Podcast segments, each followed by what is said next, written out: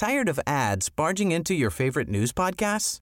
Good news. Ad-free listening is available on Amazon Music for all the music plus top podcasts included with your Prime membership.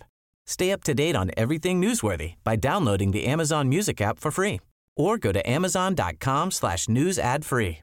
That's amazon.com slash news ad free to catch up on the latest episodes without the ads. Cada noche los expertos se reúnen para debatir, polemizar, desmenuzar a la noticia y a sus protagonistas en una mesa de opinión que saca chispas. Esto es El Heraldo, la silla rota por El Heraldo Radio. Iniciamos.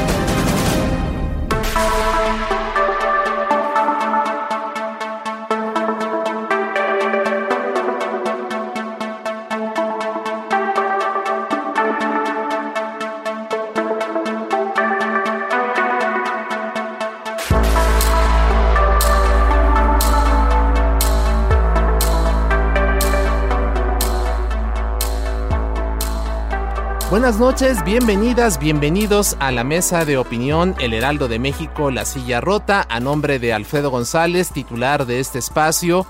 Mi nombre es Isaías Robles y como siempre también como todos los jueves doy la bienvenida a mi colega y amigo Jorge Ramos, quien se encuentra como todas las noches de los jueves aquí en los estudios del Heraldo Radio. George, ¿qué tal? Bienvenido, muy buenas noches. ¿Qué tal? Buenas noches Isaías, auditorio, pues aquí estamos listos para arrancar con este programa muy especial, por cierto, en unos minutos nos comentas ya de qué va. Por lo pronto les recordamos que estamos transmitiendo desde las instalaciones del Heraldo Radio aquí en la Ciudad de México a través del 98.5 de FM. También estamos llegando ya a Gutiérrez y Tapachula en Chiapas, en Tehuantepec, Oaxaca, en Monterrey, Nuevo León, Guadalajara, Jalisco, en Tampico, Tamaulipas, Villahermosa, Tabasco, Acapulco, Guerrero y el Estado de México, entre muchas otras frecuencias que usted ya también nos puede sintonizar.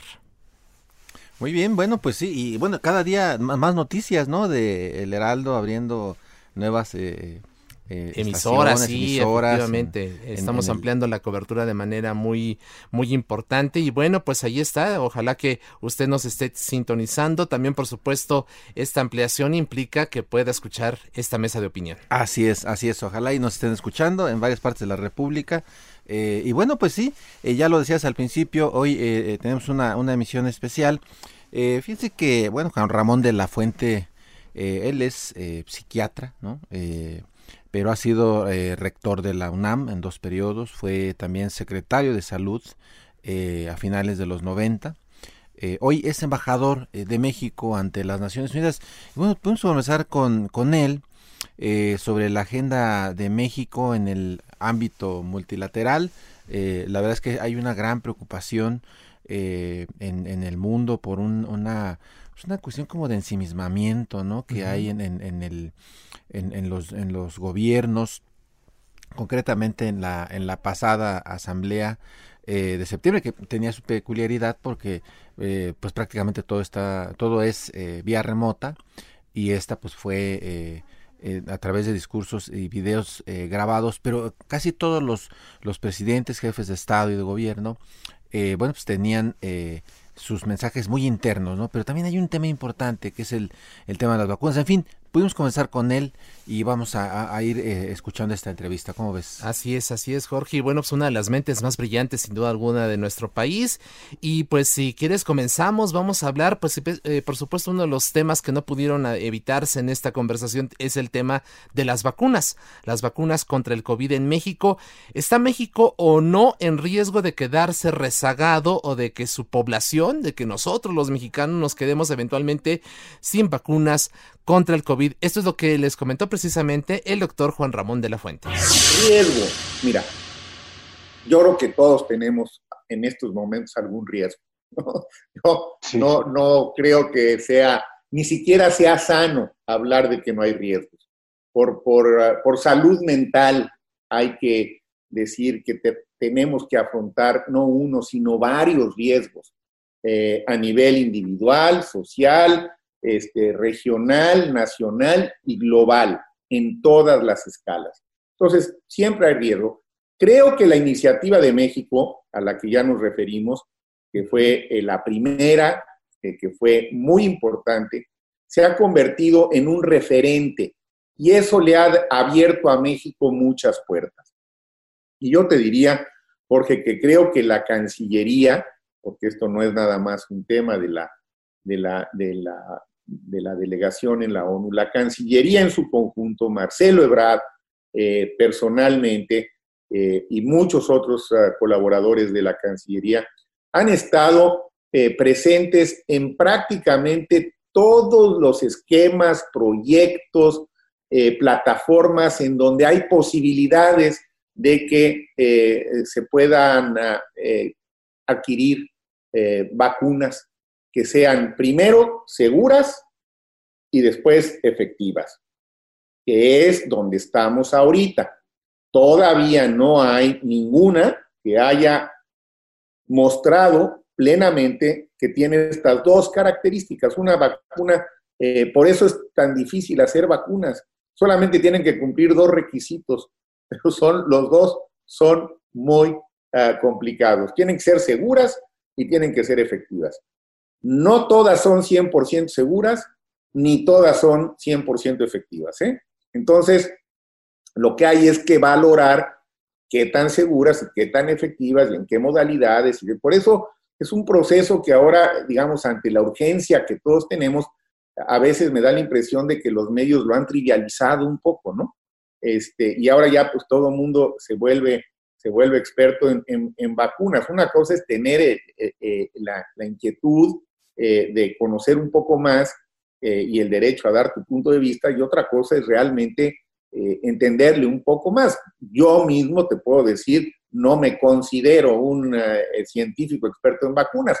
Conozco el tema pues, porque he sido secretario de salud y, en fin, y, entiendo lo que son eh, las vacunas. Pero México, a través de la Cancillería, se ha ubicado bien en muchos de estos esquemas, sobre todo el que está auspiciado por la Organización Mundial de la Salud, esta plataforma que se llama COVAX, junto con muchos otros países, donde creo que tenemos aseguradas que cuando surjan algunas vacunas seguras y eficaces, por lo menos una parte le van a tocar a México. Además, hizo la gestión muy exitosa con otra compañía y con la participación de la Fundación Carlos Slim y en una muy afortunada asociación con Argentina, donde tenemos otra eh, posibilidad. Y estamos también, obviamente, en una buena relación con Rusia, con China, con la Unión Europea, con los países que pueden desarrollar las vacunas. México no está en posibilidades de desarrollar su propia vacuna en este momento. A lo mejor una vez que se desarrollen las vacunas, si estas ah, ah, formulaciones se hacen del conocimiento solidariamente universal, pues es lo deseable, ¿no? No sería lo deseable, es parte de lo que queremos, pero eso no lo sabemos. Ahora, hay países que están especulando con las vacunas, porque, a ver, pues eh, eh, países que han comprado eh, cientos de millones de dosis de vacunas que todavía no están probadas, ¿no? Cuesta muchísimo dinero. Nosotros, México, no tiene ni esos recursos ni esa filosofía. Entonces, yo creo que dentro de las posibilidades, contestando a tu pregunta, eh, hasta ahora yo no puedo, te lo digo con toda franqueza, no puedo pensar que haya un flanco que pudiera ser ventajoso para México en materia de vacunas que no lo hayamos cubierto de alguna forma. Ahí estamos, pero esto cambia mucho. A lo mejor si me haces esta misma pregunta dentro de dos semanas, te tendría que contestar, oye, fíjate que aparecieron otros tres espacios que no teníamos contemplados, hay que meternos porque traen buenos resultados preliminares, porque son grupos científicos serios, porque traen buen capital detrás, etcétera. Fíjate que se necesita mucho dinero, no solo para desarrollar la vacuna, sino para que una vez que tengas el producto este que queremos, que tenga estas características de seguridad y eficacia, ahora viene la escalada para miles de millones de dosis. ¿Cuánto nos vamos a tardar? Entonces, lo que sí te puedo decir es que no va a haber vacunas para todos al mismo tiempo. ¿eh? Eso Vamos haciendo a la idea. No va a ser así. Va a haber vacunas, creo que el año que entra, algunas con ventajas y desventajas, en fin, habrá que ver cómo quedan los productos terminados y paulatinamente tendrán que irse administrando. México no se va a quedar fuera, pero eso no quiere decir que vamos a tener vacunas para todos inmediatamente. No creo que ningún país lo vaya a poder hacer.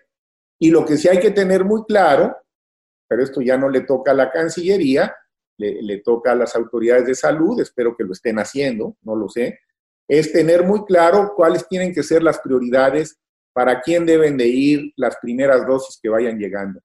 Yo en lo personal tengo una idea también muy clara de lo que he eh, discutido y escuchado aquí en la ONU, es que evidentemente los ah, trabajadores del sector salud y los que han estado más expuestos son los primeros que tienen que recibir las vacunas, son los que se han arriesgado, son los que han dado sus vidas por ayudarnos y son los que siguen estando en, en mayor riesgo. Todos estos trabajadoras y trabajadores de la llamada primera línea creo que deben de ser la prioridad y luego pues ir eh, eh, sectorizando por grupos vulnerables, creo que esa sería la forma más ética de hacerlo, ¿no? Los más vulnerables primero. Eh, y hay maneras de hacerlo. bueno, ese es más o menos el panorama de las vacunas. Como ves, pues no está tan sencillo. Y bueno, también le preguntamos justo lo que decíamos al principio, la Asamblea General fue un poco atípica, nos da la impresión de que los presidentes llegaron con un mensaje como muy de consumo interno. ¿Cuál es la valoración de Juan Ramón de la Fuente de este tema?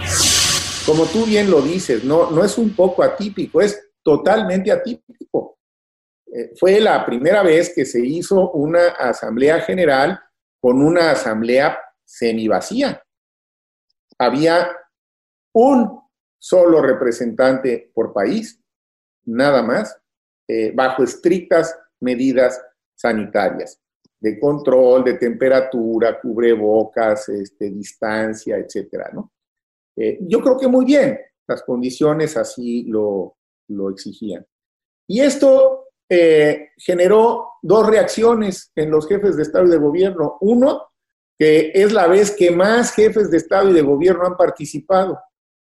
Al final ya no supe bien cuál fue la cuenta final, pero había 170 jefes de Estado y de Gobierno que se habían registrado, porque sabían que el mensaje era grabado, ¿no? Habitualmente vienen 110, 120, 90, en fin, depende un poco, pero aquí fueron mucho más. Y segundo, todos los jefes de Estado y de Gobierno prácticamente se dedicaron a hablarle a sus países. ¿Por qué? Porque en, en la Asamblea de la ONU no había gente por razones de seguridad. Entonces, pues claro que mandaron un mensaje y claro que le hablaron a sus países, ¿no? Pues este, unos más y otros menos, ¿eh? Pero a ver, si alguien piensa que el ataque con el que abrió Trump sobre China, eh, al hablar del virus chino y del eh, enemigo invisible con el que China estaba atacando a la humanidad, eh, eh, quería que tuviera algún impacto este, global, pues no le entendió al mensaje el presidente Trump, que estaba, está en plena campaña política electoral y que un posicionamiento de esa naturaleza sobre China en ese momento le venía muy bien y le e, era el discurso político adecuado. Y así podemos ir revisando prácticamente todos los jefes. Algunos no vinieron, es decir, ni siquiera grabaron ellos, lo delegaron en, sus eh, eh, secretarios de relaciones eh, exteriores, precisamente porque se dieron cuenta pues que esta era una asamblea atípica, ¿no? Este, Putin se dedicó a hablarle a los rusos de la, del, del gran manejo que habían tenido de la, de la pandemia en Rusia y de las fortalezas de la ciencia rusa. Y así te podemos hacer el, recorrido de los países, cada país más o menos se fue con su tema. Así que, pero detrás de todo eso hay un gran acuerdo, gran acuerdo, Jorge, que pasa casi desapercibido y es que se firma por unanimidad una declaración política en el contexto de la pandemia del COVID que reivindica muchos de los temas que para México son importantes y que esta declaración política acaban firmándola todos los jefes de Estado y de gobierno del sistema de Naciones Unidas, los 193. Entonces, hay por un lado una asamblea, digo, el mundo es otro. A ver, lo que estoy narrando pues es, otro. Eh, hay una asamblea semivacía, mensajes pregrabados que van a las eh, eh, para consumo local de los países y una declaración política, en mi opinión, muy buena, este, con un gran trabajo de concertación de muchos meses que, logra eh, unificar dentro de la fragmentación ¿no? la semana política de alto nivel. Y un discurso de apertura del secretario general que también me parece que vale muchísimo la pena. Ahora, pues ya estamos en el trabajo de comisiones, la asamblea ahí va, de manera otra vez híbrida, prácticamente no vamos a la, a la ONU más que para votaciones, porque déjame comentarte que ha habido mucha resistencia para que se acepte el voto electrónico. El Heraldo, la silla rota. Mesa de análisis e investigación con Alfredo González Castro y Jorge Ramos. Regresamos.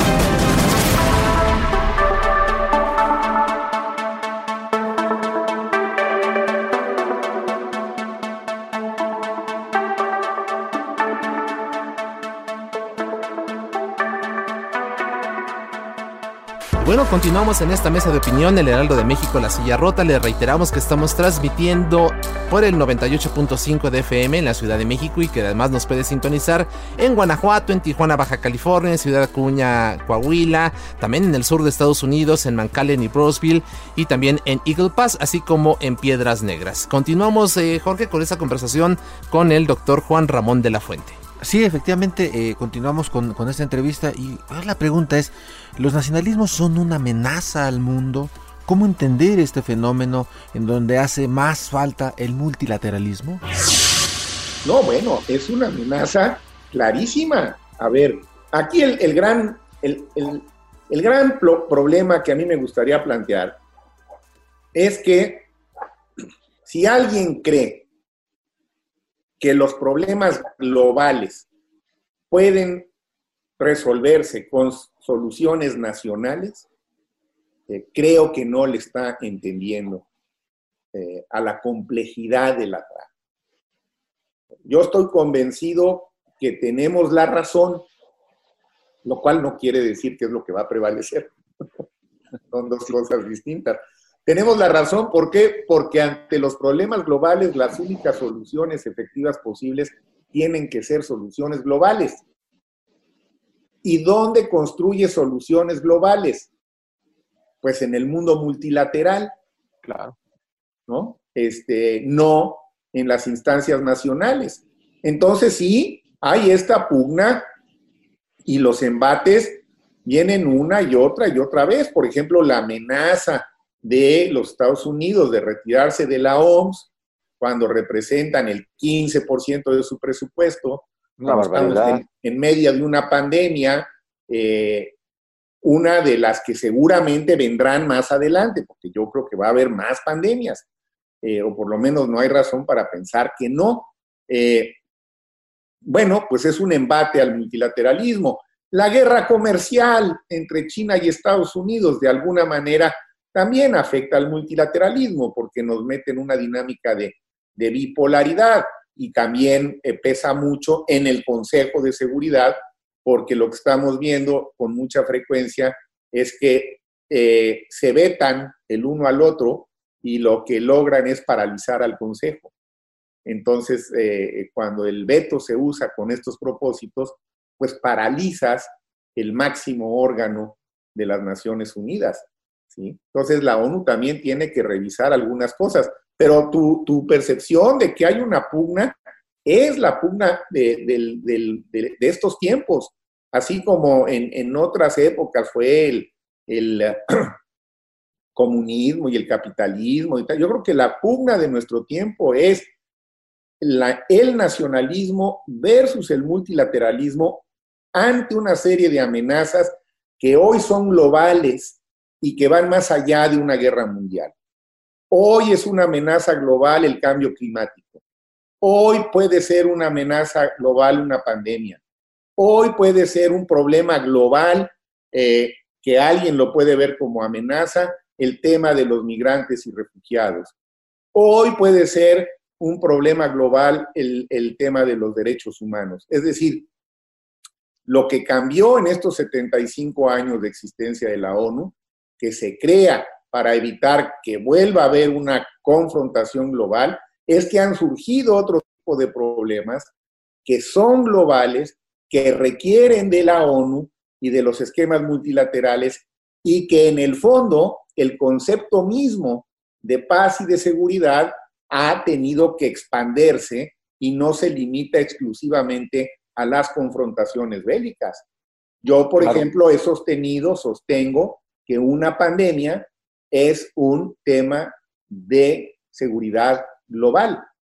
Eh, eh, la, la, tecnología, eh, que es otro fenómeno nuevo, es un fenómeno global para el desarrollo y si lo quieres ver con una connotación distinta, eh, puede ser también un problema de seguridad porque la ciberseguridad se ha convertido también en una amenaza real hoy en día que no existía hace algunos años. Entonces, eh, lo que ha ocurrido es que ahora son mucho más los temas que tienen que verse desde una perspectiva global y el, nacionalismo y el aislamiento no da para resolverlos.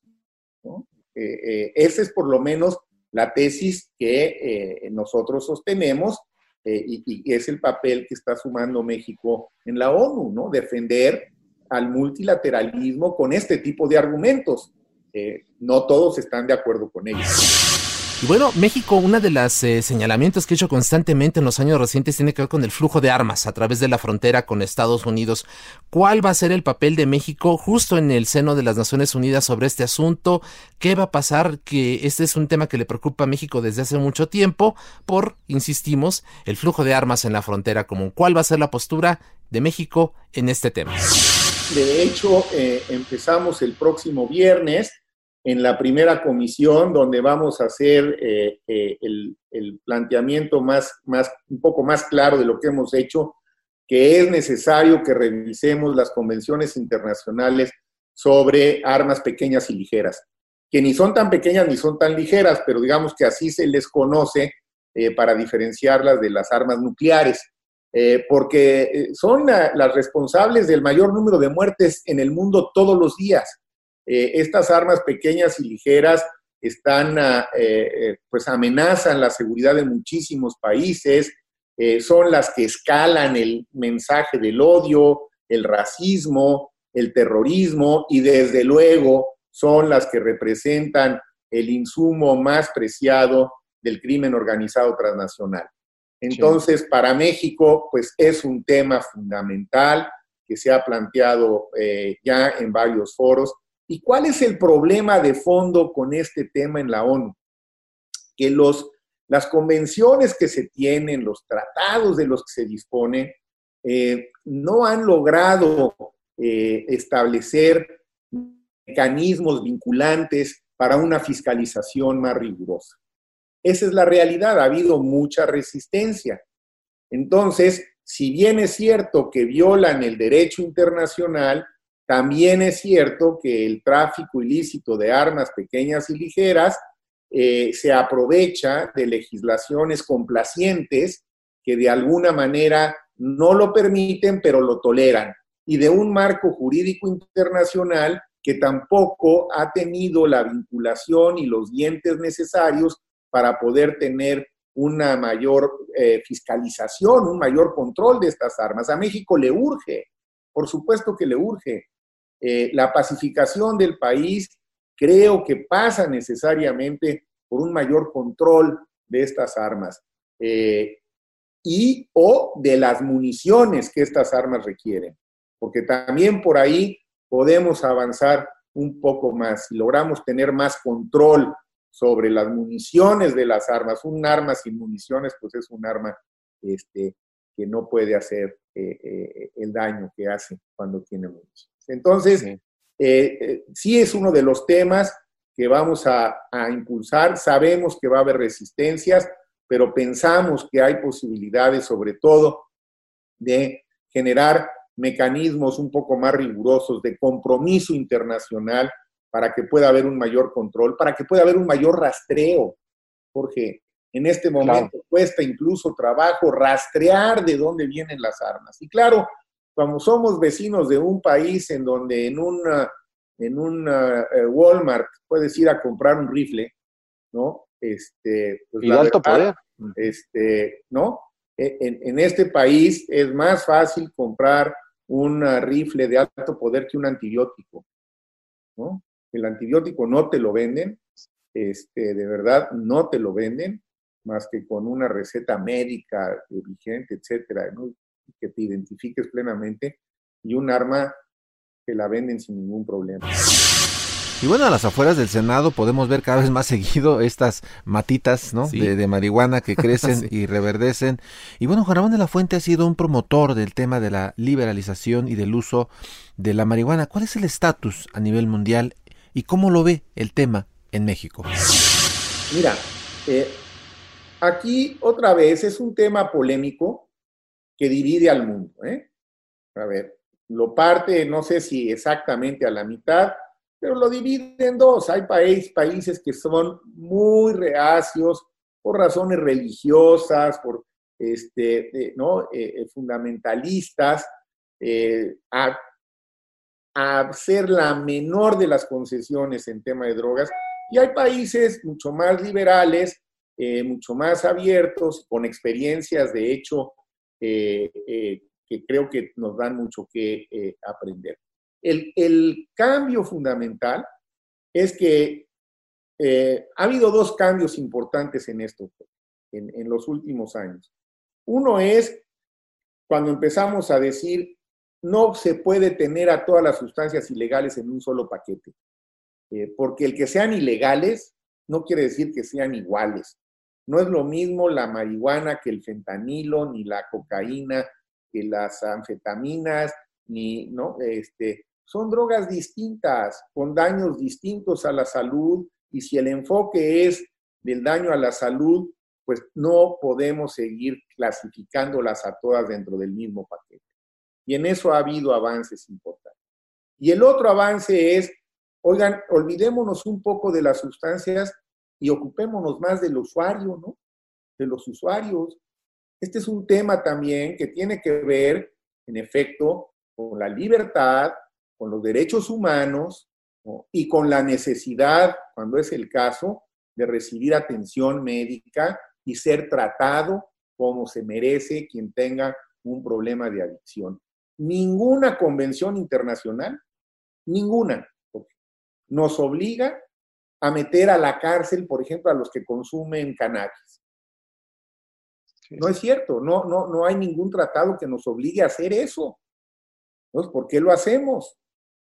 Eh, pues porque tenemos una legislación que requiere una adaptación, requiere una serie de cambios. Entiendo que, una vez más, está, parece que ahora sí, ya eh, casi listo el proyecto que ha impulsado mucho la secretaria de Gobernación, Olga Sánchez Cordero, que yo ya se le ha metido mucha mano, así que yo ya no, no tengo una idea clara de cómo quedó, lo vi en sus orígenes, eh, hice algunas sugerencias que se tomaron muy en cuenta, cosa que le agradezco a las y los legisladores que, que me convocaron y que me escucharon. Eh, ya no, no he visto las últimas versiones, pero creo que es un paso que debemos de dar porque nos va a ayudar, mira, tampoco tiene que haber aquí, eh, y con esto concluimos, eh, eh, espejismos. El que haya un marco regulatorio para, para el cannabis no va a resolver la violencia, no va a resolver el problema del crimen organizado, no va a resolver el problema de las adicciones, pero va a ayudar a atenuar muchos de los problemas sociales que hoy en día tenemos. Si, si la mayor droga que se consume en México es la marihuana, e insisto y subrayo una vez más, Jorge, por favor, te lo encargo, no estoy a favor de que se consuma marihuana, estoy en contra. La marihuana hace daño y no debe de consumirse. Ahora, si alguien desea consumirla, eso no lo convierte en un delincuente. Y si la va a consumir, la pregunta es, ¿dónde es mejor que la adquiera? ¿En un establecimiento legal y regulado por el Estado o que recurra a alguno de los dealers del crimen organizado para adquirirla? Porque ahí es donde en la siguiente entrega de su paquete de mota le van a meter a lo mejor una grapa o le van a meter un polvito de fentanilo o le van a meter alguna otra droga que es diferente y que eso es lo que puede provocar una adicción mucho mayor y que eso puede propiciar que siga habiendo un reclutamiento de jóvenes eh, que acaban eh, convirtiéndose en redes de distribución del crimen organizado. Entonces, otra vez, hay que ver el problema en su conjunto no es tan simplista, no se puede decir sí o no, porque esto es bueno y esto es malo, ¿no? No hay una solución así de franca. Hay alternativas que te dan opciones para controlar, matizar, regular algunos de los problemas sociales vinculados al consumo de drogas. la pregunta en todo caso válida sería, si son tiempos para pasar del prohibicionismo a una regulación responsable de ciertas drogas, no de todas. Mi punto de vista, a título estrictamente personal, porque no lo he, eh, eh, insisto, no conozco la última versión del proyecto, pero mi punto de vista es que sí, sí le conviene a México para ciertas drogas empezar a moverse de un prohibicionismo que no ha resuelto nada a una regulación responsable que tiene posibilidades de ayudarnos a resolver o atenuar algunas de las consecuencias. Tired of ads barging into your favorite news podcasts? Good news. Ad-free listening is available on Amazon Music. For all the music plus top podcasts included with your Prime membership. Stay up to date on everything newsworthy by downloading the Amazon Music app for free or go to amazon.com slash news ad free. That's amazon.com slash news ad free to catch up on the latest episodes without the ads.